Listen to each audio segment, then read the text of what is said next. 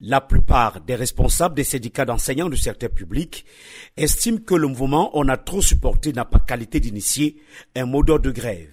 Toby Mbassi Odoa, secrétaire général de la Fédération camerounaise des syndicats de l'éducation. Quand vous insistez sur le problème structurel, l'organisation du système éducatif, son financement, et ils sont dans l'immédiateté, le salaire, point, euh, arrêter le salaire, point. Dès qu'on les satisfait, le mouvement meurt.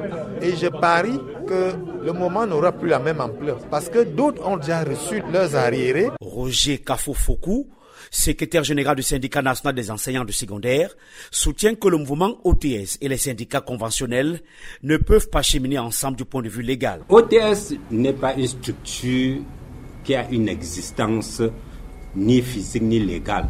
C'est une entité virtuelle. Les syndicats comprennent que OTS est une force d'appui. Mais la loi dit que si vous soutenez quelque chose de clandestin, vous violez la loi. Depuis le début de la grogne, le syndicat national unitaire des instituteurs et des professeurs des écoles normales est le seul à avoir pris fait aux cause pour ce mot d'ordre de grève.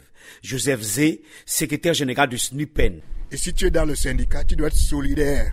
Je parle syndicat ou syndicalisme. Eux, ils font ce qu'on appelle le corporatisme protestataire un problème qui est urgent, qui ne concerne pas tous les syndicats. Un syndicat engagé peut engager des revendications uniquement pour ce problème particulier. C'est l'ensemble du corps qui va, qui va s'enrichir d'enseignants motivés. Sur le terrain, la première semaine de débrayage a connu des fortunes diverses, avec notamment la convocation de certains grévistes par la police. Dans la Tunjoya, l'un des responsables du mouvement, on a trop supporté. 18 de nos collègues avaient été convoqués au commissariat spécial d'Ayos. Le motif évoqué étant l'absence au poste.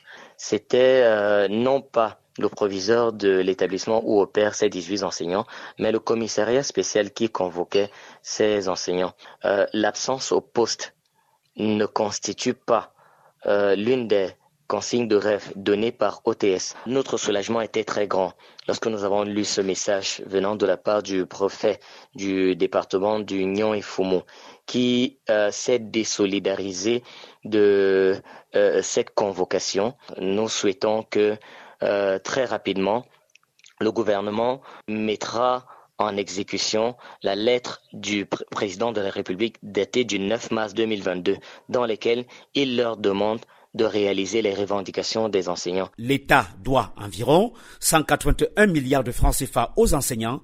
Le gouvernement s'était engagé à apurer cette dette avant août 2023, ce qui n'est pas encore fait à cause de contraintes budgétaires. Yaoundé, Emmanuel Juntap, VOA Afrique.